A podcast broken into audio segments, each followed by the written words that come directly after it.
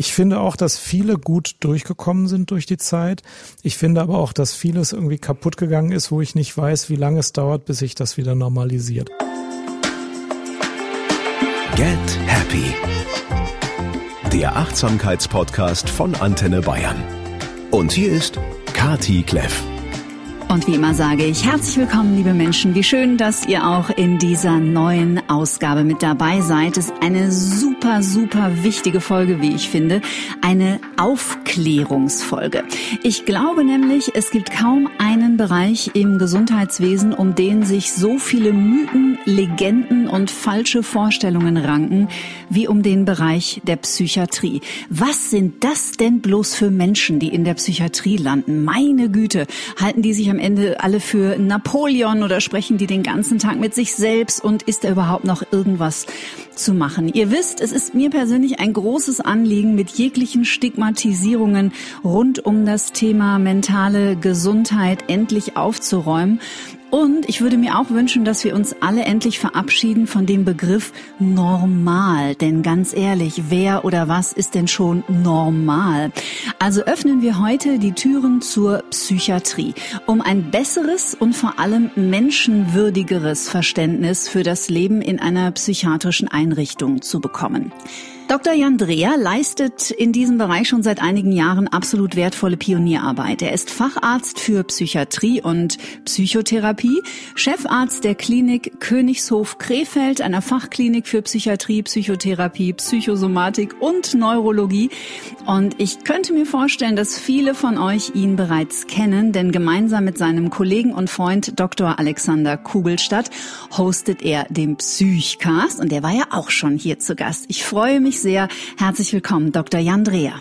Ja, ich freue mich auch hier zu sein. Hallo. Dann will ich mal hoffen, dass ich mit einigen der Mythen äh, vielleicht ein bisschen Licht ins Dunkel bringen kann. Ja, das wäre ganz wunderbar, weil ich glaube wirklich, dass viele Menschen davon immer noch eine total falsche Vorstellung haben.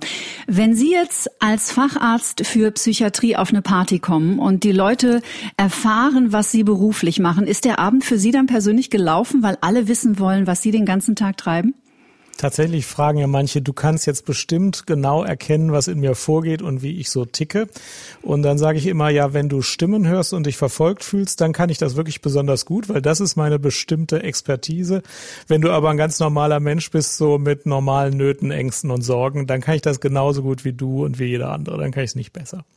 Herr Dr. Dreher, normal, gibt es das? Hoffentlich nicht. Es wäre auch sehr langweilig. Nein, der Mensch ist äh, sehr unterschiedlich. Jeder ist unterschiedlich. Die Menschen sind unterschiedlich groß, haben eine unterschiedliche Hautfarbe, eine unterschiedliche Stimmtiefe und mit den Charaktereigenschaften und den Wahrnehmungen ist auch so. Da gibt es eine breite Spannbreite. Manche sind äh, gewissenhaft, andere sind ein bisschen äh, unternehmungslustiger. Da gibt es ja verschiedene Achsen, die man immer so unterscheidet. Aber die Menschen sind halt sehr unterschiedlich. Ähm, was uns nicht interessiert, ist, wie jemand ist, sondern uns interessiert ja nur, hat jemand Probleme mit der Art, wie er fühlt, handelt oder denkt. Und diese Probleme versuchen wir gemeinsam zu lösen. Aber dass da eine Varianz ist, dass die Menschen unterschiedlich sind, das ist ja nicht von Krankheitswert und ist für uns deswegen auch uninteressant. Ähm, oder nicht uninteressant, aber kein Grund, äh, uns aufzusuchen oder unsere Hilfe zu brauchen. Mhm. Und erst wenn es einen Leidensdruck gibt, dann kommt die Psychiatrie eigentlich ins Spiel. Mhm. Kommen die Menschen in der Regel aus eigenem Antrieb zu Ihnen oder werden tatsächlich auch Menschen häufig dann eher, wie man so schön sagt, untergebracht? Also der erste Mythos, den ich vielleicht aufklären kann, ist ja, dass das eine sehr ähm, einheitliche Population ist, die in so einer psychiatrischen Klinik ist. Und deswegen gibt es auch so viele Missverständnisse, glaube ich. In eine psychiatrische Klinik kommen sehr, sehr unterschiedliche Menschen. Also man kann sich das so vorstellen wie in eine chirurgische Klinik. Da kommen auch sehr unterschiedliche Menschen hin. Der eine hat einen Armbruch, der andere hat einen Beinbruch, der dritte hat eine Blinddarmentzündung, vierte ist auf den Kopf gefallen. Äh, und in die Psychiatrie kommen sehr unterschiedliche Menschen mit sehr unterschiedlichen Krankheitsbildern. Also es kommen natürlich Menschen mit einer akuten Psychose, mit einer Suchterkrankung, mit einer Depression, mit einer Angsterkrankung. Und es gibt auch sehr unterschiedliche Wege, in die Psychiatrie zu kommen. Also manche kommen tatsächlich zwangseingewiesen vom Ordnungsamt. Mhm. Die meisten, über 90 Prozent, kommen freiwillig. Manche kommen per Betreuungsunterbringungsbeschluss. Viele kommen auf eigene Motivation und äh, manche kommen aber auch, weil die Familie sagt, du musst mal zum Arzt gehen, tu mir einen Gefallen und dann spricht man und vielleicht entsteht dann irgendwann auch selber der Wunsch zu einer Behandlung. Aber das Feld ist eben sehr, sehr breit. Es gibt äh, in der Bevölkerung oft so die Vorstellung, eine psychiatrische Klinik, die macht Psychotherapie nur viel intensiver als ambulant. Und das ist nicht so. Also die macht's höchstens so intensiv wie ambulant, aber nicht intensiv. Es gibt so einzelne Kliniken, die machen das. Aber die meisten Menschen, die eine stationäre Behandlung in der Psychiatrie brauchen, die haben einfach Krankheitsbilder, wo irgendwas so stark nicht mehr funktioniert, dass verschiedene Formen von Hilfen nötig sind. Äh, und ähm, deswegen kann man so eine Frage nicht gut beantworten. Aber man kann sie natürlich doch beantworten. Ja, also 90 Prozent und mehr der Patienten in eine psychiatrische Klinik kommen freiwillig und äh, die meisten natürlich auf eigenen Wunsch äh, selbst motiviert, ja. Ich kann mir vorstellen, dass es da eine lange Leidensgeschichte häufig im Vorfeld gibt, weil sich selber einzugestehen, ich bin jetzt an einem Punkt in meinem Leben, wo ich mir nicht mehr anders zu helfen weiß, als in eine psychiatrische Einrichtung zu gehen, da muss ja ganz schön was vorne weg gewesen sein. Ich kann mir vorstellen, dass bei vielen Menschen da auch eine hohe Schamgrenze ist, oder? Ja, das war ja früher noch viel schlimmer. Da musste man, schon, also noch vor 20 Jahren musste man noch viel kranker sein, damit man sich gesagt hat, versuche ich es mal in einer psychiatrischen Klinik. Heute ist das zumindest bei den Depressionen und Angsterkrankungen viel besser geworden. Menschen mit einer Depression und Angsterkrankung haben so in meiner Wahrnehmung oft keine großen Hemmnisse mehr in der Klinik zu kommen. Gut, ich sehe natürlich auch nur die, die zu mir in die Klinik kommen. Mhm. Aber ich glaube auch, dass das äh, viel ähm, anerkannter ist, bei so einer Erkrankung Hilfe zu suchen, auch in der Klinik Hilfe zu suchen. Bei Suchterkrankungen ist auch so, dass manche schon ähm, sehr niederschwellig kommen. Manche sind aber auch noch zurückhaltend und es gibt auch Erkrankungen, wo die Hemmnisse immer noch hoch sind. Ähm, also bei Zwangserkrankungen wissen wir, dass die Leute manchmal schon zehn Jahre unbehandelt krank sind, bevor sie kommen. Und auch die durchschnittliche Zeit, bevor es ins Krankenhaus geht, ist oft fünf bis zehn Jahre. Da gab es natürlich dann schon ambulante Behandlungen oft, aber im Krankenhaus ähm, kommt man dann sehr spät an. Also das hängt auch von der Krankheit ab. Mhm. Ähm, und bei vielen Krankheiten ist es ja so, wenn die Behandlung frühzeitig und vernünftig anfängt, dann ist das ganz gut für den Verlauf. Deswegen ermuntern wir die Leute immer, das auch in Betracht zu ziehen in eine psychiatrische Klinik zu gehen, wenn es denn was für einen ist und wenn es besser helfen kann als eine ambulante Behandlung, was ja nicht immer der Fall ist. Ne? Vieles kann man ja auch ambulant machen, dann muss man ja auch nicht ins Krankenhaus. Mhm. Kleines Einmaleins für Einsteiger, weil mit Psychopathologie beschäftigen sich ja dann doch die wenigsten Menschen. Zwangserkrankungen bedeutet im Alltag was? Typisch wäre zum Beispiel der Waschzwang, dass man sich ähm, die Hände immer wieder wäscht nach einem bestimmten Ritual und jetzt aber nicht drei oder fünfmal, sondern zwei Stunden am Tag oder dass das Duschen nach einem bestimmten Ritual stattfinden muss, aber nicht äh, zweimal duschen, sondern wenn irgendwas dazwischen kommt, auch drei Stunden am Stück duschen. Wir messen dann tatsächlich, wie viel Stunden pro Tag durch Zwangshandlungen, es gibt auch Zwangsgedanken äh, oder Zwangsgedanken äh, eingenommen wird. Und das sind dann eben auch Situationen, da kann es mit der ambulanten Behandlung schon mal schwierig sein, weil man hier ja eine medikamentöse Behandlung, eine intensive psychotherapeutische Behandlung und noch andere kotherapeutische therapeutische Maßnahmen ganz gerne ähm, zusammenbringt und weil das manchmal einfach aus praktischen Gründen nicht mehr geht, wenn der Patient, die Patientin beispielsweise nicht mehr zum niedergelassenen Psychiater schafft ja, oder zur Psychotherapeutin, zum Psychotherapeuten, dann ist eine stationäre Behandlung auch sinnvoll. Also das wären so sehr klassische ähm, Symptome einer Zwangskrankheit. Mhm. Und das dauert äh, manchmal bis zu zehn Jahre, bis die Menschen dann zu Ihnen kommen? Ja, Zwangskrankheiten werden manchmal mit den Jahren schlimmer. Deswegen kann es sein, dass das am Anfang auch okay war, nicht in die Klinik zu gehen. Aber wenn man äh, Studien macht und guckt, wie lange Zwangskranke schon Symptome haben, bevor sie erstmalig stationär behandelt werden, dann kommt zwischen fünf und zehn Jahre raus. Ja. Wow, Wahnsinn. Naja, das ist ja wahrscheinlich auch ein Prozess, sich erstmal bewusst zu machen. Ich kenne zum Beispiel jemanden, der zählt ähm, Buchstaben in Wörtern. Also wenn ich dem jetzt sage Wirtschaftswissenschaftler, dann läuft parallel bei dem im Gehirn sofort ein Programm los und er zählt die Buchstaben, die im äh, Wort Wirtschaftswissenschaftler drin sind. Und ich könnte mir vorstellen, das dauert ja auch eine Zeit, bis man realisiert, also irgendwie machen das gar nicht so viele Menschen und vielleicht ist es gar nicht so, jetzt hätte ich fast gesagt normal, aber das wollte ich ja, das wollte ich ja eigentlich nicht. Also sprich, bis man es auch dann als Leid empfindet. Ist auch eine spezielle Fähigkeit. Ich habe jetzt versucht, parallel äh, zum Zuhören die Buchstaben zu zählen, habe ich überhaupt nicht geschafft. Ja, ja. ja ähm, wann das, das eine Inselbegabung. wann das Leid anfängt, ist sehr unterschiedlich. Mhm. Ähm, also ich frage meistens, wie viele Minuten pro Tag verlieren Sie durch den Zwang? Und wenn es unter einer halben Stunde ist, dann gehe ich schon weiter und finde, das ist nicht äh, so schlimm, dass es einer stationären Behandlung bedarf. Ähm, das heißt, ganz viel von dem, wo wir denken, ich kenne einen, der hat einen Spleen, ist in einem völlig anderen Bereich als das, was man wirklich stationär behandeln wollen würde. Da sind die Krankheiten wirklich oft viel schwerer. Es ist schon so, wenn es mal schwerer war und dann besser geworden ist oder manchmal auch, wenn jemand nicht eine halbe Stunde verbringt und trotzdem aus irgendeinem Grund leidet, dann kann man es auch stationär oder sehr äh, entschieden ambulant behandeln. Aber oft ist es so, dass das, was wir aus dem Normalpsychologischen kennen, eine ganz eindeutige Trennung zu dem hat, was wir dann so im Krankenhaus behandeln. Mhm. Wie alt sind die Menschen, die zu Ihnen kommen? Das ist ganz schön an der Psychiatrie. Also in der normalen Psychiatrie 18 bis 110. Ähm, es gibt ja die Kinder- und Jugendpsychiatrie, die ist getrennt, aber wir haben relativ viele junge Menschen. Ähm, wenn man das vergleicht mit einer inneren Klinik, wo 60-Jährige oft als die jüngsten Patienten auf der Station auffallen, haben wir sehr viele junge Menschen. Ähm, das macht auch Spaß, weil da natürlich noch viel Änderung möglich ist und auch viel Lebensqualität gewonnen werden kann. Und wir haben auch ganz oft wirklich 18 bis 25-Jährige, was einfach ganz schön ist, dass man da so eine bunte Mischung hat. Mhm. Ich glaube, wir kommen bei diesem Thema um die letzten zwei Jahre nicht drum rum, weil ich könnte mir vorstellen, dass auch die Pandemiezeit Ihren Beruf maßgeblich mit beeinflusst hat. Wenn ich jetzt an Menschen denke, die sowieso eine Diagnose Zwangsstörung haben und sich drei Stunden am Tag die Hände waschen und jetzt bekommen die von allen Seiten gesagt, ähm, du musst dir ständig die Hände waschen, weil überall lauert die unsichtbare Gefahr. Das muss ja katastrophale Auswirkungen haben. Dachten wir am Anfang auch, äh, aber es hat länger gedauert, bis wir alle möglichen Phasen und Reaktionsweisen so kennengelernt hatten. Inzwischen haben wir alles durch. Okay. Also in den ersten vier Wochen, als so ein Lockdown war, dachten wir, jetzt kommen die Leute reihenweise und es passierte vier Wochen fast gar nichts. Es kam mhm. überhaupt keiner ins Krankenhaus und alle sind zu Hause irgendwie noch zurechtgekommen.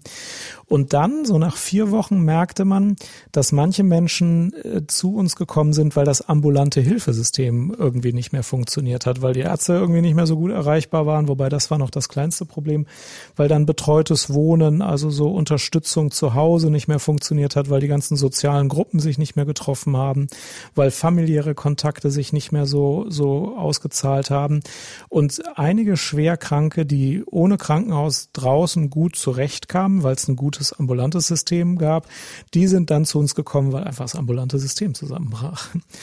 Und ähm, dann kamen tatsächlich welche, die mehr Alkohol getrunken hatten. Das war eine Welle, wo einfach man merkte, keine Arbeit mehr, sondern tagsüber entweder in, in, in Kurzarbeit oder im Homeoffice, da wurde Alkohol ziemlich schnell zu einem Problem. Und wir warteten immer noch so auf die, die wegen Depressionen oder Zwangserkrankungen kommen müssten. Denn wie Sie sagen, das muss doch sehr viel Ängste auslösen und äh, Zwangserkrankte müssten doch eigentlich kommen. Die kamen aber auch nicht so schnell. Ähm, und wir merken jetzt erst, wo mehr als ein Jahr, also so lange merken wir es schon seit bestimmt einem halben Jahr, mhm. wo mehr als ein Jahr ins Land gegangen ist, dass viele einfach nicht mehr können und jetzt irgendwie wirklich nervlich am Ende sind, Depressionen entwickelt haben oder die Depression stark geworden ist und die auch dann angeben, ja gut, äh, ich bin ja auch jetzt seit anderthalb Jahren völlig vereinsamt, meine Pfarreigruppe trifft sich nicht mehr, meine Kinder habe ich zweimal gesehen im letzten Jahr und ähm, wo ich sonst noch soziale Kontakte habe, das ist auch weggebrochen. Aber das ist viel später gekommen, als wir gedacht haben. Mhm. Inzwischen haben wir aber schon sehr viele Reaktionen darauf gesehen und für viele ist es eine große Belastung und Herausforderung, das ist so. Mhm. Ich finde es so, ich meine, dieses ganze Thema Pandemie ist natürlich unglaublich komplex, äh, unglaublich komplex und unglaublich vielschichtig. Aber ich finde doch, ich weiß nicht, wie Sie es sehen, würde mich natürlich sehr interessieren, wenn Sie sich dazu äußern möchten. Ich habe immer das Gefühl, dass dieser ganze Bereich mentale Gesundheit, ähm, die Psyche der Menschen und was es mit der Psyche der Menschen und natürlich dann dementsprechend auch mit der Gesundheit der Menschen gemacht hat, äh, das hat nie so wirklich Anerkennung gefunden in der Gesellschaft. Und das finde ich doch sehr bedauerlich, muss ich sagen, weil ich glaube, wir werden auch in den nächsten Jahren noch viel damit zu tun haben, was das eigentlich für Auswirkungen ähm, gehabt hat, dass Menschen ja so einsam sind, den ganzen Tag äh, plötzlich zu Hause sind und auch äh, ihrer Familie auch ausgeliefert sind, in Anführungsstrichen. Also vielleicht Menschen, die normalerweise eine Arbeitsstruktur hatten, die plötzlich äh, zu Hause mit der Belastung Kinder und, und Stress und Lärm und Haushalt das alles irgendwie rocken müssen. Wir waren ja alle nicht darauf vorbereitet. Ja, ich sehe das genauso wie Sie. Ich glaube, dass das noch sehr lange dauert, bis sich das irgendwie sortiert.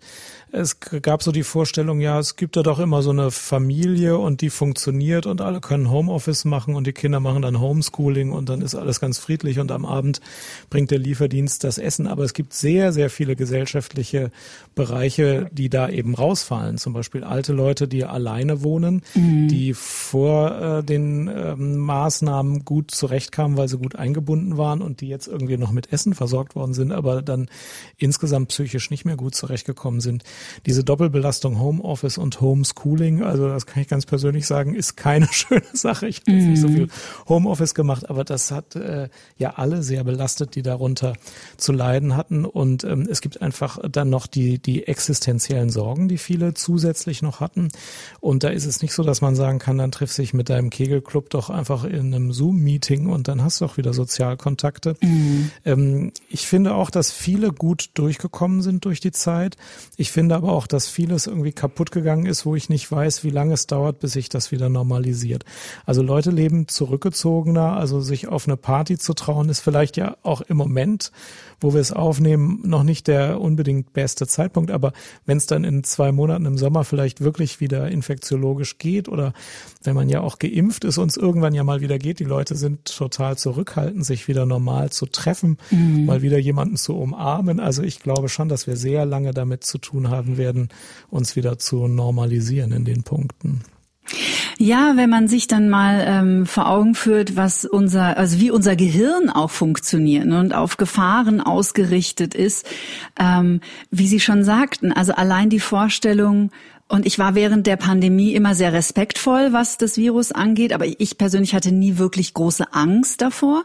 Trotzdem ist die Vorstellung für mich jetzt auch ohne Maske in einen Supermarkt zu gehen wirklich seltsam. Es ist einfach seltsam. Man muss das richtig wieder neu lernen, oder?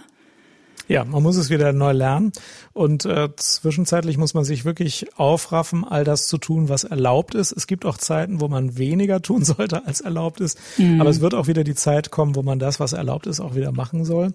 Aber da müssen sich ganz viele, ich auch, erstmal einen Ruck geben und ich glaube auch, dass das wirklich lange dauern wird. Mhm. Wie ist denn der Status quo? Wir sind jetzt im Frühjahr 2022. Wie ist denn ähm, das Thema Alkohol als Problem heute einzuschätzen? Hat sich das wieder ein bisschen gesund geregelt oder ist das immer noch ein Problem? Ja, also bei uns in der Klinik jedenfalls sind die Aufnahmen wieder auf ein übliches Maß zurückgegangen das heißt nicht unbedingt, dass das Problem nicht ein bisschen mehr ist als sonst, dass Leute nicht vielleicht mehr trinken. Vielleicht sieht man es woanders, aber bei uns ist es nicht mehr so ausgeprägt wie in der Anfangszeit. Mhm. Mhm. Okay. Also, das waren schon mal so die ersten kleinen Einblicke in den Bereich Psychiatrie. Ich würde sehr gerne sprechen mit Ihnen über Psychopharmaka. Jetzt leben wir in einem Land, in dem Psychopharmaka noch nicht so populär sind wie beispielsweise in Amerika, wo ja so Medikamente wie Xanax oder so verschrieben werden wie Smarties. Ich glaube aber, auch da gibt es einige Missverständnisse aufzuräumen, weil, und korrigieren Sie mich, wenn es anders ist, nach meinem Wissensstand Psychopharmaka, gerade was Antidepressiva angeht, heute im Jahr 2022 viel besser sind als ihr Ruf. Ist es so? Ich hatte eben den Vergleich mit einer chirurgischen Klinik gemacht und gesagt, wie unterschiedlich die Patienten da sind. Und ich mache nochmal so einen Vergleich Gerne. mit Psychopharmaka. Das ist so, wie wenn man sagt, wie ist es denn mit den internistischen Medikamenten oder mit Medikamenten an sich? Sind die besser, sind die schlechter? Es gibt da auch sehr unterschiedliche Medikamente mit sehr unterschiedlichen Nutzen-Risiko-Verhältnissen. Also in der inneren Medizin kennen Sie den Diabetes und das Insulin. Wer insulinpflichtig krank ist, der braucht sein Insulin und da ist das Verhältnis aus Nutzen zu Risiko einfach so, dass man das wirklich nehmen will. Und sowas gibt's auch in der Psychiatrie. Also bei einer echten Psychose, wo man Stimmen hört, sich verfolgt fühlt, sind antipsychotische Medikamente total notwendig und hilfreich.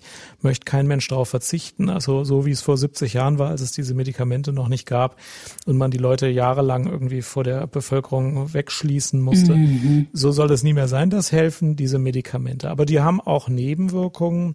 Die haben jetzt weniger als vor 20, 30 Jahren, aber die haben ein sehr gutes Verhältnis aus Nutzen und Risiko ist aber eine kleinere Sparte innerhalb der Psychiatrie.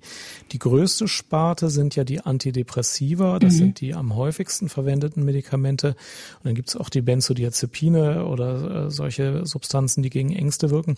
Aber die Antidepressiva, da ist es zwar so, die sind verträglicher geworden, aber die haben immer noch relativ viele Nebenwirkungen und ich persönlich bin beispielsweise der Meinung, dass man viele depressive Erkrankungen nicht mit einem Antidepressivum behandeln sollte. Also leichte Depressionen, mittelgradige Depressionen, die sich aus den Lebensumständen sehr ergeben, da ist Psychotherapie einfach besser. Mhm. Es gibt wiederum schwere Depressionen, aber insbesondere auch Angsterkrankungen und Zwangserkrankungen, da helfen antidepressive Medikamente total gut. Und da muss man wirklich für jeden Menschen individuell gucken, welches Medikament hilft und welches hilft nicht. Und wenn man das guckt, dann kann man für die meisten Menschen, glaube ich, eine relativ nebenwirkungsarme, vernünftige Medikation finden. Aber ich will sehr gerne nochmal dieses, diesen Amerika-Vergleich aufgreifen. Ich glaube, Amerika ist da weit jenseits dessen, was vernünftig ist in der Verschreibungshäufigkeit von Antidepressiva. Ja. Ich glaube, da tut man den Leuten keinen Gefallen. Also wir wissen sehr wohl, dass es Absetzschwierigkeiten von Antidepressiva gibt. Es gibt Nebenwirkungen aufs Herz, auf die Sexualität, auf alles Mögliche. Und jedem Menschen zu erklären, er sei krank und braucht eine Krankheitsbehandlung, finde ich auch nicht richtig. Ne? Mm. Das Leben ist halt so, dass man viele Probleme hat. Das ist ja nicht immer gleich eine Krankheit. Also ich bin schon ganz froh, dass wir da viel zurückhaltender sind. Mm. Äh, ich bin immer ähm, ziemlich erstaunt, weil ich es auch aus dem Bekannten- oder Freundeskreis dann doch von Zeit zu Zeit höre, dass Menschen Antidepressiva verschrieben bekommen, ohne dass da irgendeine Gesprächs- oder Psycho- oder Verhaltenstherapie parallel zu stattfindet. Wer darf die denn verschreiben? Nur der Psychiater oder theoretisch auch der Hausarzt? Auch praktisch der Hausarzt bestimmt. Ich weiß jetzt nicht, ob die Zahl so stimmt, aber 70 Prozent der Antidepressiva mindestens werden von Hausärzten verschrieben, die das manchmal auch sehr gut machen, aber manchmal eben auch nach einem sehr kurzen Kontakt und dann manchmal auch mit der Aussage, kümmere sich mal selber um Psychotherapie und wenn es nicht klappt, naja, hier haben sie immerhin schon mal das Antidepressivum. Mhm. Ähm, und das ist tatsächlich nicht immer ideal. Also wir Psychiater finden auch, dass man das in fast allen Fällen mit Psychotherapie kombinieren soll. Da gibt es natürlich die bekannten Schwierigkeiten, schnell an Psychotherapieplatz zu kommen. Klar. Ähm, aber das heißt ja nicht, dass man dann einfach ein Antidepressivum einsetzen soll, dass das dann genauso gut ist. Das ist einfach nicht so. Mhm. Also ich glaube, das ist auch in diesem Gespräch super wichtig zu betonen und da ein Bewusstsein für zu entwickeln. Auch ein Antidepressivum kann sicherlich in einer gewissen Krankheitsphase sehr hilfreich sein. Aber es ist natürlich keine Lösung auf langfristig, weil wir ja im Grunde genommen damit auch nur Symptome zudeckeln. Ja, das gibt es schon, dass das mehr Symptome behandelt. Bei Zwangserkrankungen und Angststörungen hilft es auch ursächlich, bei schweren Depressionen hilft es auch ursächlich. Aber wenn jemand jetzt einen akuten Konflikt hat, beispielsweise von Kündigung bedroht ist, ähm, Eheprobleme hat, irgendwie die Wohnung ist nicht sicher und es gibt finanzielle Probleme, dann hilft das Antidepressivum natürlich überhaupt nichts. Und selbst diese Aussage, man muss jemanden erstmal psychotherapiefähig machen oder die Grundlagen schaffen, ist alles falsch. Man muss mhm. dann erstmal die Probleme angehen. Mhm. Wir behandeln manchmal gleichzeitig mit einem einem Antidepressivum, aber die lösen nicht diese Probleme und versetzen einen auch nicht in die Lage, mit dem Arbeitgeber zu reden. Das ist meistens nicht so. Das muss man parallel tun. Und wenn da Probleme sind, die zu lösen sind, dann muss man die auf jeden Fall auch lösen. Mhm. Und das Antidepressivum ersetzt das nicht. Und die Vorstellung, jemand wird dadurch psychotherapiefähig, die finde ich auch immer falsch. Psychotherapiefähig ist erstmal fast jeder, außer den super, super schweren Depressionen, wo die Patienten wirklich den ganzen Tag nicht aus dem Bett kommen, überhaupt nicht sprechen möchten. Aber das ist was Seltenes. Da fangen wir wirklich medikamentös an. Und nach drei, vier Wochen fangen wir dann die ganzen sozialen Dinge an.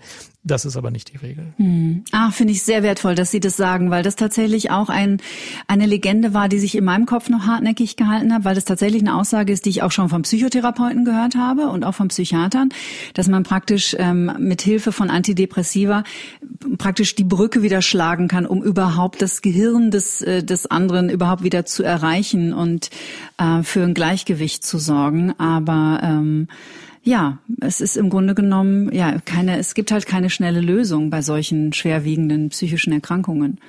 Ja, wir wollten ja ein paar Mythen zerschlagen. Ja, ne? ja, ich halte absolut. das wirklich für einen Mythos. Also Medikamente brauchen auch erstmal vier bis sechs Wochen, wie, bis sie wirken und dann soll der Patient nichts tun in der Zeit. Das ist tatsächlich sogar ein Grund, warum ich vielen Patienten ganz bewusst kein Medikament verschreibe, damit sie nicht auf dessen Wirkung warten. Also wenn ein junger Mensch zu mir kommt und der hat Stress in der Partnerschaft und Stress auf der Arbeit, dann empfehle ich dem kein Medikament, sondern diese beiden Dinge anzugehen. Und wenn er die gelöst hat, wenn die lösbar sind, ne, also gut, aber viele Probleme sind auch lösbar durch Angehen. Wenn er die gelöst hat, dann frage ich zwei Wochen später immer noch, noch mal, wie die Stimmung ist, ne? Dann sind viele depressive Symptome abgeklungen ohne Medikament. Und wenn man so ein Medikament gibt, dann warten die Menschen oft auf dessen Wirkung und gehen die Probleme nicht an. Das ist eine Gefahr von Antidepressiva und in die Falle muss man nicht tappen. Ich glaube, das ist auch die Gefahr von jeder Schmerztablette, die es gibt. Also jemand, der einen Bandscheibenvorfall hat, der hätte halt auch gerne erstmal irgendwie drei Wochen, keine Ahnung, Novalgin oder starke Ibus oder so, anstatt jetzt zu sagen, okay, das heißt jetzt sechs Monate Physiotherapie. Ne? Also es, ja, Genau. Und beim Bandscheibenvorfall ist der Mythos, Ruhe und Schmerzmittel sind gut. In Wahrheit ist Bewegung, außer in wenigen Ausnahmen und äh, in den wenigen ersten Tagen, Bewegung und Physiotherapie ist gut und Schmerzmittel braucht man am Anfang vielleicht, aber bald sollte man auch weniger davon nehmen und die Kräftigung ist dann wichtiger. Außer Lähmung und andere Sachen, die jetzt irgendwie klar davon äh, unterschieden sind. Aber klar, also wir haben auch viele Patienten mit Schmerzstörungen, die zu uns kommen und die eben in so einem System sind, äh, schonen sich körperlich, nehmen viel zu viel Schmerzmittel, die dann inzwischen gar nichts mehr bringen. Auch Opioide helfen dann irgendwann nichts mehr und die wir genau von diesen Mythen auch langsam wieder fortzerren müssen und wieder in Bewegung und mehr gesundes Leben und mehr gesunde Reaktionen helfen und dann auch die Medikamente schrittweise reduzieren und oft Opiate komplett absetzen, ohne dass die Schmerzen schlechter werden, sondern die Schmerzen werden dann parallel besser, weil Physiotherapie, Bewegung und andere Sachen dann wieder helfen, besser dran zu sein. Das ist völlig richtig. Mhm. Was sind denn so klassische Schmerzstörungen? Also sprich, da kommen Menschen zu Ihnen und die leiden unter chronischen Schmerzen und es gibt nicht wirklich eine Diagnose oder wie muss ich mir das vorstellen? Meiner Beobachtung nach gibt's in zwei Drittel und mehr der Fälle eine wirkliche Diagnose. Also das sind ganz oft Patienten, die hatten einen Bandscheibenvorfall, der war auch im MRT sichtbar und der hat auch ein akutes Schmerzsyndrom ausgelöst. Also es gibt sehr wohl eine körperliche Ursache oder Herzinfarkt oder äh, Knochenbruch oder irgendwas anderes, was, was am Anfang tatsächlich da war und ganz viele auch degenerative rheumatische Erkrankungen, also wo unzweifelhaft ein körperliches äh, Korrelat da ist. Aber dann verselbstständigt sich das irgendwann, dann chronifiziert das irgendwann, dann wird das irgendwann schlimm und sehr beeinträchtigend und geht nicht mehr weg. Das ist die weit überwiegende Mehrzahl. Und dann behandeln die Ärzte eben mit Schmerzmitteln, das ist am Anfang auch richtig, mit Opiaten, das ist bei starken Schmerzen am Anfang auch richtig. Und dann wird's ja nicht besser und dann werden oft die Dosierungen gesteigert und dann kommen die Leute irgendwann mit verwaschener Sprache, weil das Schmerzmittel dann so hoch dosiert ist, dass es eigentlich nur noch Nebenwirkungen macht. Und äh, der Mensch zieht sich dann zurück, entwickelt eine depressive Stimmungslage, kriegt Ängste, bewegt sich weniger und äh, wenn das dann ein paar Monate geht, dann hat man so eine Schmerzstörung. Aber da geht's gar nicht drum, ist die jetzt psychisch oder körperlich. Die meisten sind körperlich und um ehrlich zu sein, bei dem Viertel, wo ich die körperliche Ursache nicht kenne, da denke ich mir oft, hat wahrscheinlich trotzdem eine, da konnte man nur nicht im MRT sehen, ist mir auch völlig wurscht, weil die Behandlung sich davon nicht unterscheidet. Ich gucke dann einfach, wie kommen wir jetzt schrittweise aus dieser Spirale, die schon nach unten geführt hat, wieder nach oben. Und da ist es oft so, dass man erstmal Medikamente reduziert, dass man Bewegung wieder anfängt, dass man natürlich nochmal eine Ursachensuche macht, wenn das noch nicht vollständig fertig war. Auch körperliche Behandlung optimiert. Es gibt ja auch viele körperliche Erkrankungen, die einfach nicht gut behandelt sind, die man dann besser behandeln kann und so. Auch Psychotherapie, auch Gruppentherapien helfen bei sowas sehr. Und die Summe dieser Maßnahmen führt dann eben doch oft zu einer Verbesserung. Und darf ich noch einen Mythos nachschieben, den Auf ich auch Fall. gerne aufheben würde? Äh, In meiner Behandlung ist es oft so, dass ich mehr Medikamente absetze als ansetze. Also es gibt Visiten, da gehe ich über die Station und setze bei fünf Patienten was ab und bei zweien was an. Also es ist gar nicht so, dass wir in der psychiatrischen Klinik jeden angucken und überlegen, du bist blond, zu dir passt am besten Antidepressivum und du bist braunhaarig, du kriegst ein Antipsychotikum. So machen wir es gar nicht. Ach, echt? Sondern wir gucken, was könnte eigentlich wirklich helfen und wo wissen wir, dass es hilft und wenn wir es nicht wissen, setzen wir es auch mal wieder ab. Mhm. Also wir versuchen schon auch nichts Unnötiges zu geben. Ja, sehr gut. Naja, das ist ja auch im Grunde genommen, das unterstelle ich Ihnen jetzt einfach mal Ihr Anliegen auch in dem Psychcast, oder? Ich habe ja ganz, ganz viele Folgen auch angehört und äh, da gibt's ja auch gerade, was Medikamente angeht und Psychopharmaka, unheimlich viel Aufklärung. Und äh, ich habe nie das Gefühl, dass sie das beide irgendwie als das ultimative Heilmittel verkaufen, sondern etwas, das man mit großer Vernunft und genauem Hinschauen, wenn überhaupt, verschreibt und da gute Entscheidungen trifft für den Menschen. Ja, das freut mich und ehrt mich sehr, dass Sie die, die hören. Äh, und Klar. Ähm, das ist das ist total richtig. Also ich glaube, Psychopharmaka können in der richtigen äh, Anwendung echt viel nutzen. Ich weiß das, weil ich ganz viele Behandlungen erlebe. Aber es ist auch unzweifelhaft so, dass äh, sie zu oft eingesetzt werden in Situationen, wo sie nicht viel bringen. Und dann können sie schnell mal Nachteile, Nebenwirkungen haben und äh, sich ganz schön rächen. Mhm. Ähm, und ich glaube, dass inzwischen die, die Vorstellungen da viel differenzierter geworden sind. Aber es ist auch noch viel zu tun. Also Benzos werden zu viel verschrieben, Antidepressiva werden zu viel verschrieben. Äh, und Beruhigungsmittel werden auch zu viel verschrieben, das muss man auch sagen. Ja, also gerade bei den Benzodiazepinen, das finde ich super interessant. Gerade wenn Sie sagen, die werden viel verschrieben, die ja wirklich auch ein hohes Abhängigkeitspotenzial haben. Und ähm, oder auch bei Opiaten, bei sehr starken Schmerzmitteln bin ich auch manchmal verwundert, weil mir das auch immer mal wieder begegnet im Alltag bei Freunden oder Bekannten, Arbeitskollegen, wem auch immer, dass die Menschen das häufig gar nicht wissen was es da für ein Abhängigkeitspotenzial ja. gibt, weil die Ärzte sie einfach nicht aufgeklärt haben. Das finde ich schon ja. krass. Das höre ich ganz oft. Nee, dieses Schlafmittel äh, macht nicht abhängig, das hat mir mein Arzt verschrieben. Also das äh, nehme ich auch seit 15 Jahren, das macht auch gar nicht abhängig. Höre ich auch häufig. Mhm. Ja, also ein Mythos, den wir auch noch gleich mit abräumen können, ist, dass alles, was akut hilft, auch dauerhaft hilft. Das ist nämlich meistens nicht so. Ähm, wenn ich nochmal mit dem Bandscheibenvorfall anfangen kann, akut sind starke Schmerzmittel oft ganz gut und hilfreich und wichtig. Mhm. Das merken sich die Ärzte und das merken sich die Patienten. Und wenn es dann nach zwei Monaten immer noch wehtut, dann gibt man einfach das Gleiche nochmal in der Vorstellung, wieso es hilft doch in den ersten zehn Tagen gut und da ist es doch richtig, das zu geben. Aber nach drei Monaten ist das meistens nicht mehr das Richtige. Auch Ruhe ist am Anfang vielleicht noch okay, aber nach zwei Monaten wahrscheinlich nicht mehr. Mhm. Und das ist bei, bei psychischen Erkrankungen auch ganz häufig so. Also Schlafstörungen zum Beispiel, in jeder Schlafmittel-Beipackzettel steht, äh, ja, dürfen Sie höchstens sechs Wochen nehmen. Aber die Menschen nehmen ja Schlafmittel nicht sechs Wochen und hören dann auf, sondern das ist ja ganz üblich, dass das dann jahrelang genommen wird. Und viele Schlafmittel helfen auch in den ersten sechs Wochen gut zu schlafen, ja. Aber ganz viele verlieren ihre Wirkung nach sechs Wochen. Dann werden sie nur noch weitergenommen aus Gewohnheit oder weil sie tatsächlich eine Abhängigkeit erzeugt haben. Mhm. Und wenn die mhm. Menschen dann nach drei Monaten mal versuchen, es abzusetzen, schlafen sie schlechter. Das ist aber dann oft ein Entzugssymptom. Und dann sagen sie, ja, okay, ohne Schlafmittel kann ich nicht schlafen. Habe ich drei Tage versucht. Ich habe die ganze Nacht wach gelegen. Also dann brauche ich es doch wieder. Tatsächlich mhm. würde man aber nach einem Entzug nach drei Wochen merken, ja, okay, jetzt schlafe ich auch wieder ohne das Zeug. Ne? Also die Vorstellung, dass das, was akut hilft, dauerhaft hilft, die ist sehr oft falsch in der Medizin. Mhm. Schlafmittel gehören unbedingt auch in den Bereich der Psychiatrie. Was ich da immer ganz spannend finde, wenn Menschen sagen, also es gab so eine Zeit, da haben sich, ähm, da haben sich Freunde aus Amerika in großen Dosen Melatonin mitgenommen. Mittlerweile, glaube ich, kriegt man das auch in den deutschen Drogeriemärkten und ja. ähm, oder in der Apotheke und dann hieß es immer, ja, das ist ja ein körpereigenes Hormon, deswegen ist es ja alles fein. Ähm, ich kann nur sagen, ich habe einmal auf einem Langstreckenflug, ähm, so ein Overnight-Flug, eine Melatonin genommen, die hat mich kreislaufmäßig sowas von aus der Welt geschossen, dass ich das nie wieder genommen habe. Und ja auch beliebt der Satz, ja, aber es ist was Pflanzliches. Es gibt ja ganz viele pflanzliche Schlafmittel auch. Und ohne jetzt das Präparat zu nennen, aber es ist sehr populär, man kann es frei zugänglich ohne Rezept in jeder Apotheke kaufen.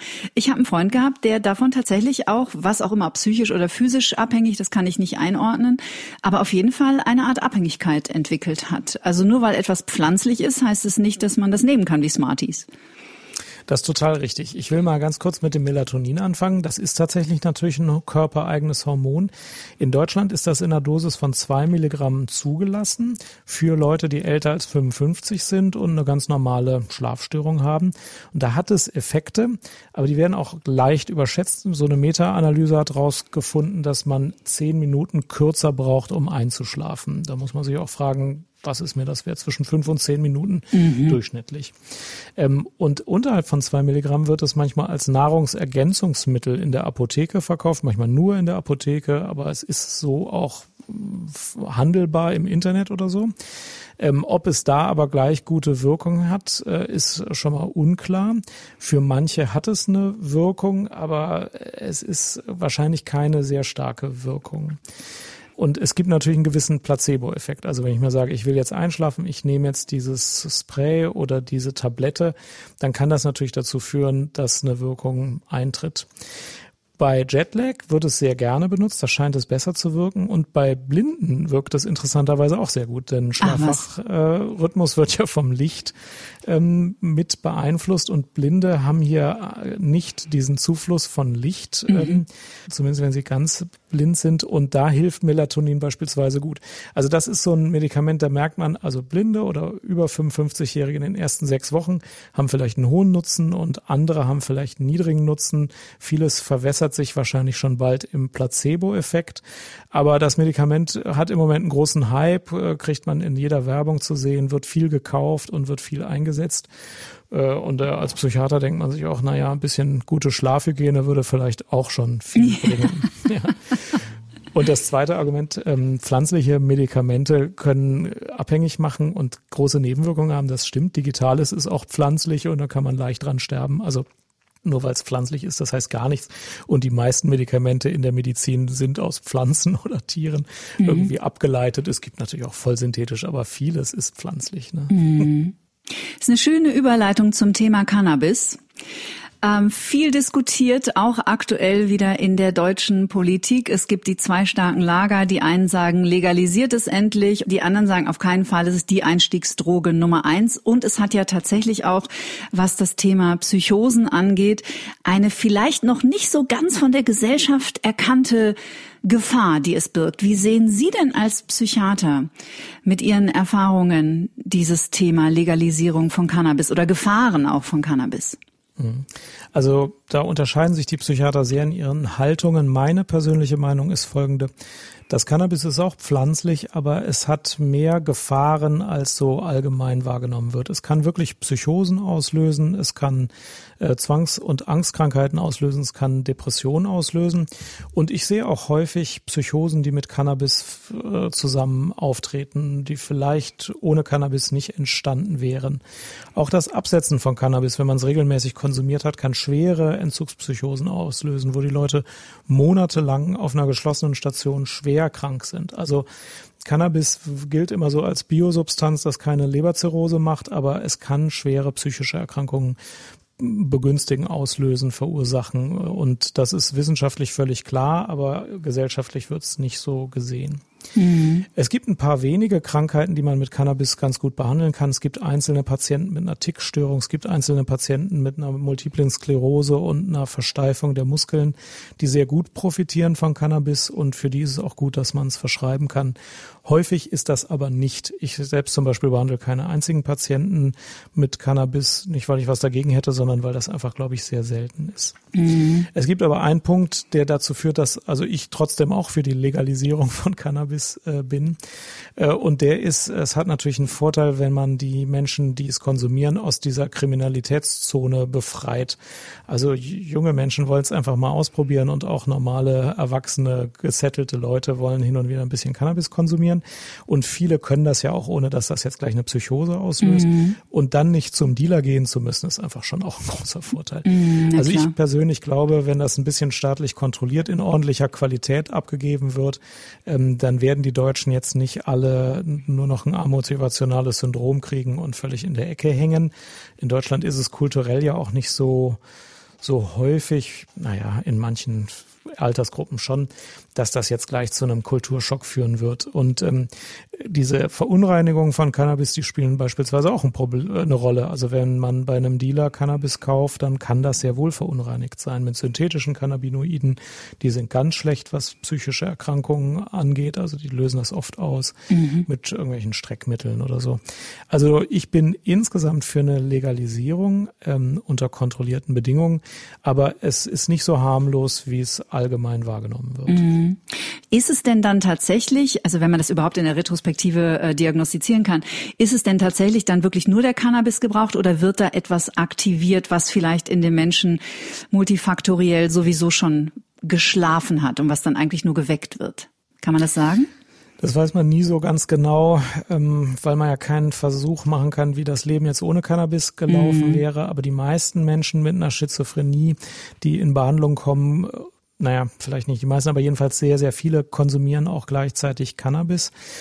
Und das Cannabis, das hat ja auch eine Funktion im Gehirn. Das ist ja nicht dafür da, dass wir uns bekiffen können, sondern das hat im Gehirn eine normale Funktion. Die Cannabinoidrezeptoren spielen eine Rolle und die sind an einem Regulationssystem beteiligt, das auch Dopamin mitreguliert.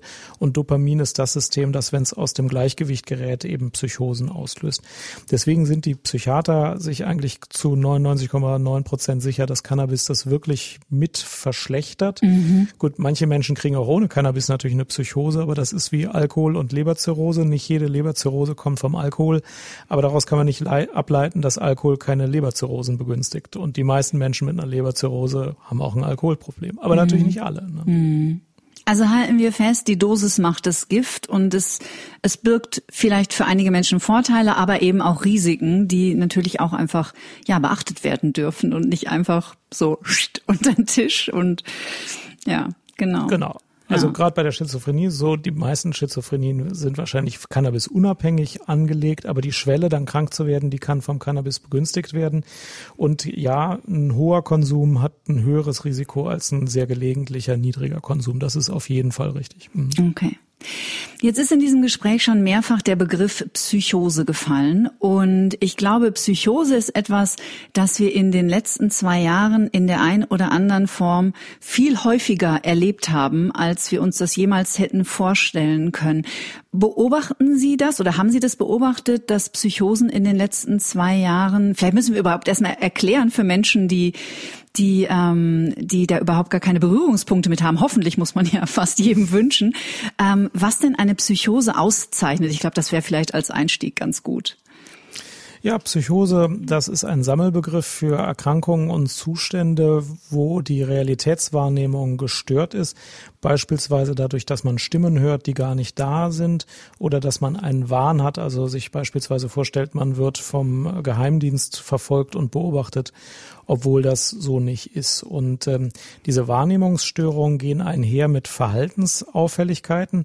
Also wenn ich das denke, dann bin ich ja sehr misstrauisch und äh, denke, meine Nachbarn sind vielleicht auch irgendwie jetzt eingesetzte Spione und spreche nicht mehr mit denen, höre, ob das an der Wand klopft.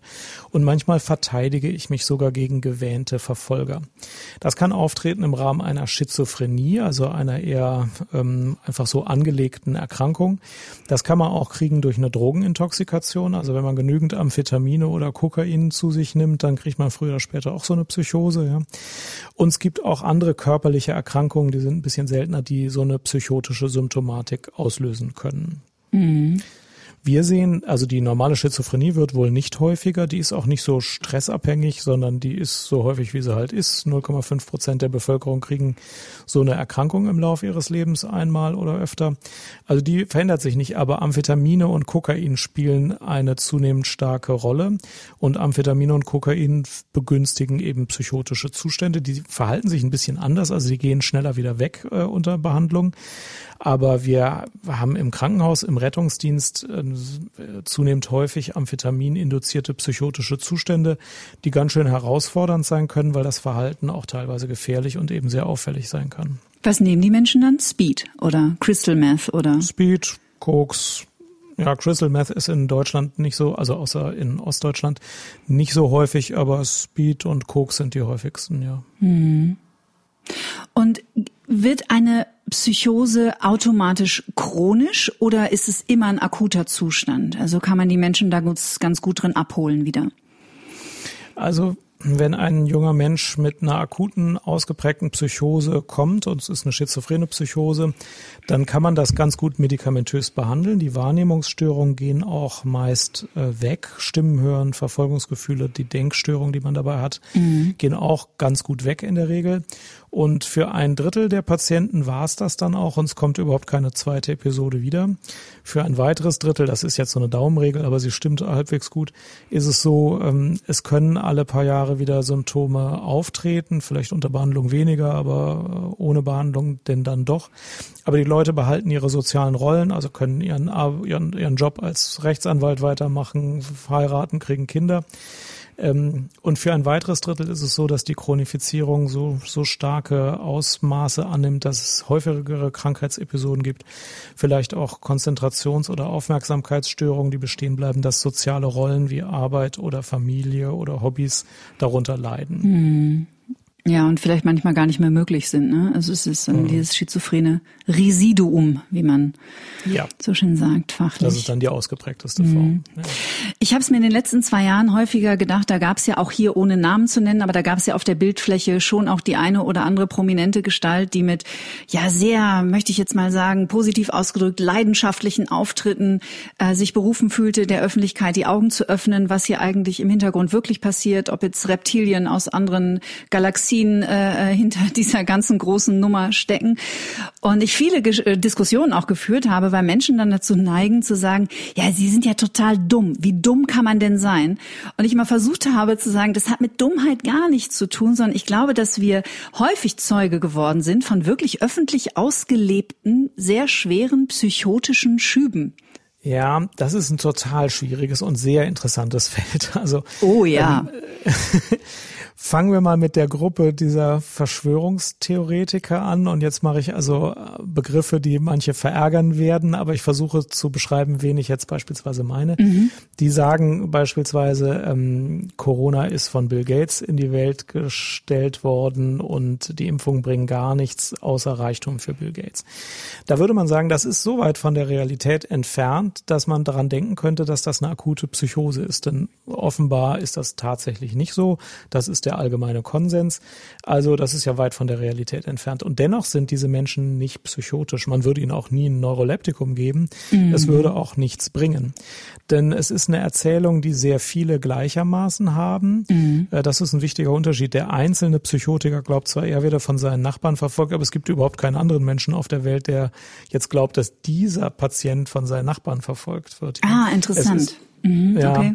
Es ist also eine kollektive Erzählung und in kollektive Erzählungen können sich die Menschen teilweise sehr stark reinsteigen und sehr unflexibel werden, wenn es darum geht, die in Frage zu stellen. Das ist aber keine Psychose und die Patienten haben auch alle anderen Symptome, nicht die Denkstörungen, Wahrnehmungsstörungen oder so haben die ja alle nicht. Das heißt, ich glaube, dass wenn man sich sehr fest in so eine Gruppenerzählung äh, hineinsteigert, dass das keine Psychose ist. Es ist trotzdem ein Zustand, den ich psychisch nicht ganz na, also geschmeidig finde. Und mhm. ich denke mir auch immer, müsste ich als Psychiater nicht irgendwas dazu sagen können, was mir selbst das besser erklärt, aber ich finde da auch nicht viel. Also Menschen können sehr verbockt in eine Erzählung sein. Aber das mhm. gibt es auch bei Religion, bei politischen Auffassungen. Äh, und das gibt es natürlich auch zum Thema Wissenschaft, wo viele nicht so feste Wurzeln haben. Hm. Ist fast so ein bisschen wie ein Kollektivtrauma, ne? Ja, mit dem Wort Trauma habe ich es vielleicht auch nicht so. Das finde ich auch, äh, wird auch zu oft in der allgemeinen Bevölkerung benutzt. Wir Psychiater haben ja eine enge Definition von Trauma. Das sind Ereignisse, die fast jeden aus seiner psychischen Stabilität werfen würden. Und ähm, ein bestimmtes Krankheitsbild äh, geht damit einher. Ähm, ich glaube, man tut der Welt und einzelnen Menschen jetzt kein großes Gefallen, wenn man das Wort Trauma zu oft benutzt. Das mhm. gibt es in der Chirurgie ja auch. Also wenn mir irgendwie ein Baum auf dem äh, Fuß fällt und der Fuß ist völlig zerfetzt, dann ist das ein Trauma. Aber nicht jedes Mal, wenn ich mit dem Knöchel gegen die Tür stoße, ist das ein Trauma in der Chirurgie. Ich würde das in der Psychiatrie auch lieber enger fassen. Ich glaube, da tut man den meisten Menschen einen größeren Gefallen mit.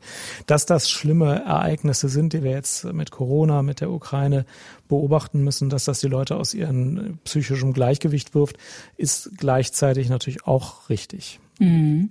Und trotzdem spielt Trauma denn auch bei psychiatrischen Diagnosen oder bei den Erkrankungen, mit denen Sie tagtäglich zu tun haben, häufig eine Rolle? Es muss ja auch nicht immer ein sogenanntes Monotrauma sein, also jetzt irgendwie eine schwere Gewalt oder ein Krieg oder ein ganz schwerer Unfall, sondern es kann ja auch, wir haben ja auch hier in diesem Podcast schon über Komplextrauma gesprochen, also zum Beispiel konsequente Abwertung der Elternteil über viele frühkindliche Jahre oder emotionaler Missbrauch oder emotionale Vernachlässigung. Ja, natürlich. Es gibt es gibt die singulären Traumata, es gibt viel häufiger die komplexen Traumata aus mehreren äh, zusammengesetzten Elementen, teilweise auch über lange Zeit äh, eher kleinere, wenn ich das so nennen soll, Traumata, die aber einfach nicht aufhören. Ähm, und das führt auch zu posttraumatischen Belastungsstörungen und die kann man psychotherapeutisch ganz gut behandeln. Mhm. Und ähm, das ist allerdings eher eine Sache, die im ambulanten Psychotherapiebereich gut aufgehoben ist, wenn es irgend geht. Es gibt auch Traumakliniken für bestimmte Phasen der Behandlung. Ähm, und die normalen Kliniken wie wir, die haben auch immer wieder Patienten, die solche äh, Sachen berichten und jetzt mit einer bestimmten Symptomatik kommen. Ähm, es ist jetzt aber nicht so, dass äh, die Traumabehandlung irgendwie der größte Teil jetzt in einer psychiatrischen Klinik ist, sondern das ist eher für ambulante Behandlung tatsächlich geeignet. Ich habe jetzt noch diese Woche mit einem Traumatherapeuten, der ambulant arbeitet, gesprochen. Den habe ich in seiner Praxis besucht zum Kennenlernen. Mhm. Und der hat gesagt, er hätte früher im Krankenhaus gearbeitet und er habe sich nicht getraut, im Krankenhaus Traumata zu bearbeiten. Das traue er sich nur ambulant, weil man da einfach irgendwie in einer stabileren Situation ist. Im Krankenhaus, da geht es mehr um Stabilisierung und Vorbereitung. Mm. Das ist tatsächlich für viele der richtige Weg. Das ist manchmal so, dass die Leute sagen, das Krankenhaus will mir nicht helfen. Aber im Krankenhaus jetzt einmal mit der großen Kelle alle Traumata anheben, lüften und zurückkippen, das ist meistens kein guter Weg.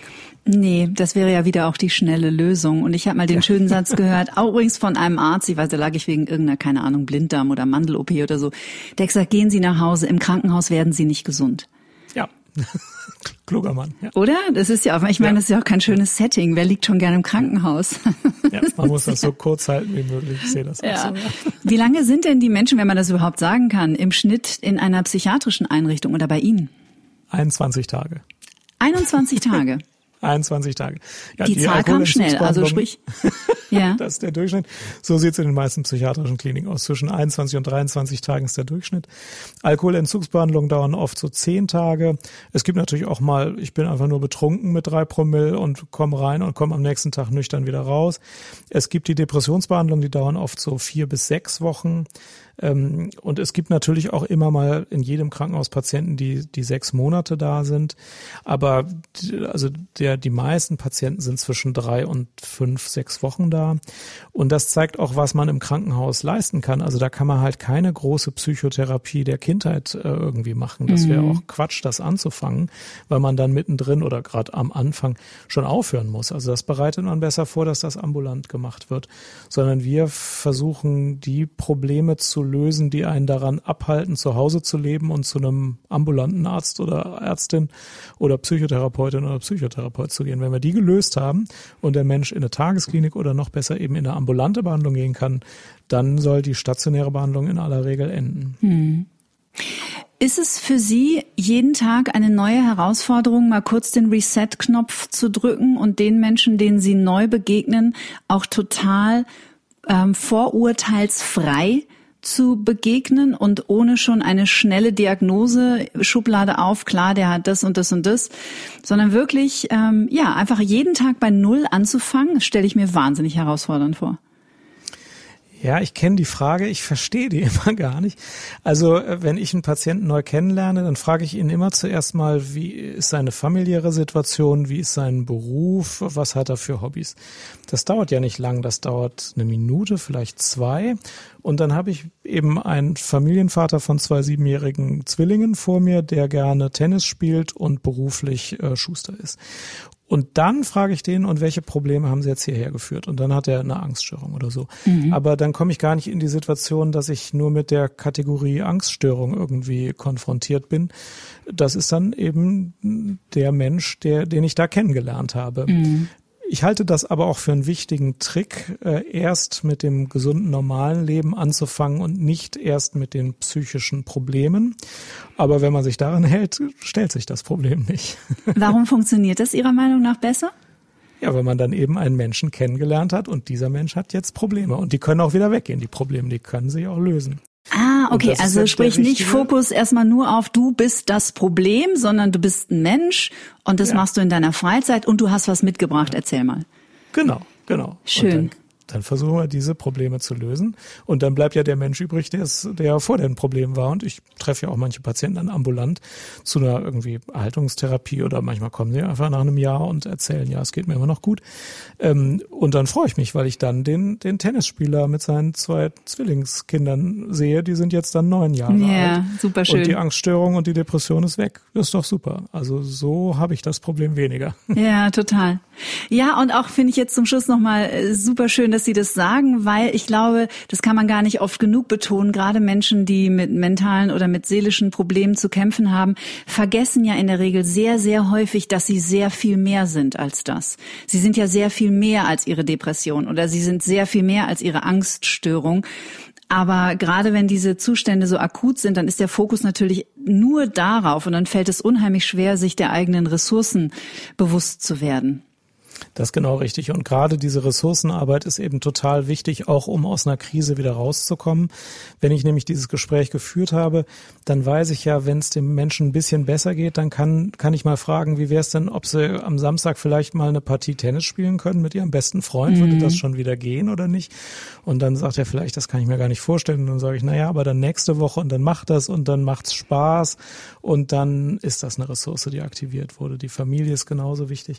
Und ähm, viel auf dem Weg zum Gesundwerden ist nicht immer das Kranke zu erschießen, sondern das Gesunde wieder gedeihen zu lassen. Mhm. Und ähm, in der praktischen Arbeit macht man viel mehr Ressourcenaktivierung als irgendwas wegtöten, was nicht gut tötbar ist. Ne? Und deswegen ist das sowieso eine, ein Ansatz, der das ist sowieso der einzige Ansatz, der ernsthaft erfolgversprechend ist. Mhm. Ja. Ein wunderbares Schlusswort, Herr Dr. Dreher. Ich bedanke mich so sehr für dieses Gespräch. Ich würde auch mit Ihnen gerne zum Schluss das machen, was ich mit allen meinen Gästen mache. Vielleicht kennen Sie das schon. Ich beginne einen Satz und Sie führen den einfach weiter.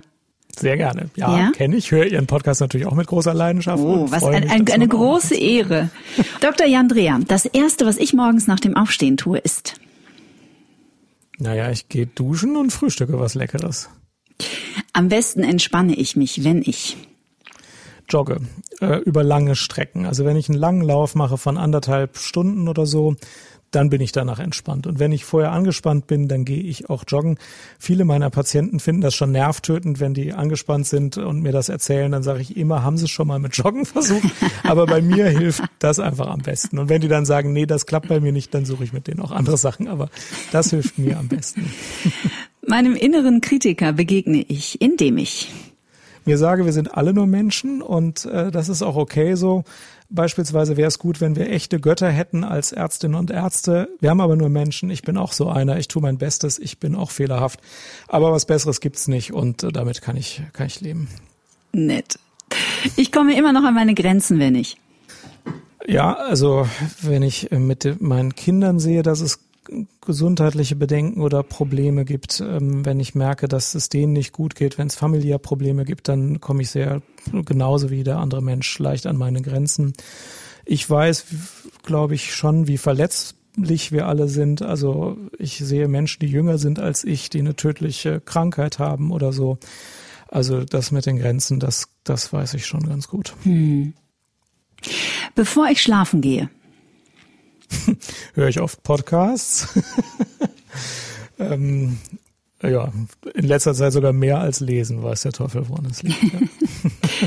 als ich 20 war, dachte ich, dass ich immer jung bleibe, dass mein Körper nie schwächer, älter, kränker wird, dass ich nie eine Lesebrille brauche und dass meine Marathonzeiten immer besser werden, je mehr ich trainiere. Alles nicht wahr, leider. Mhm. Ja, an der Lesebrille habe ich auch zu knabbern. Da bin ich bei Ihnen. Ich wünschte, Maske ist auch nicht besser. Ja, ich wünschte manchmal, ich hätte früher gewusst, dass. Ja, ich habe, glaube ich, das Gefühl, ich wusste das schon immer, die Beziehung zu anderen Menschen das Wichtigste im Leben sind. Ich ähm, weiß es jetzt noch besser als vorher. Ähm, insofern, ich hätte lieber das noch früher gewusst, wie wichtig das ist. Hm. Ich hatte in einem Punkt Glück. Ich habe einen Beruf genommen, der zu mir zu passen scheint, mit dem ich jedenfalls immer noch glücklich bin. Das ist auch super wichtig. Hm. Ähm, und manchen Menschen rate ich nicht, das zu machen, wo sie denken, das macht ihnen Spaß, sondern wo sie glauben, dass sie auch in 30 Jahren noch den Beruf gerne und gut durchführen können. Aber ich hatte bei den beiden Punkten, also Glück jedenfalls mit der mit dem Job hatte ich hatte ich Glück, da habe ich mich für den richtigen entschieden. Das ist glaube ich schon sehr wichtig und die Beziehung zu Menschen und natürlich auch die Gesundheit zu schützen. Also da manche haben einfach Pech, manche haben Glück, mhm. aber es gibt auch Dinge, die man tun kann. Kein exzessiver Drogenkonsum, kein exzessiver Alkoholkonsum, Sport und Ernährung.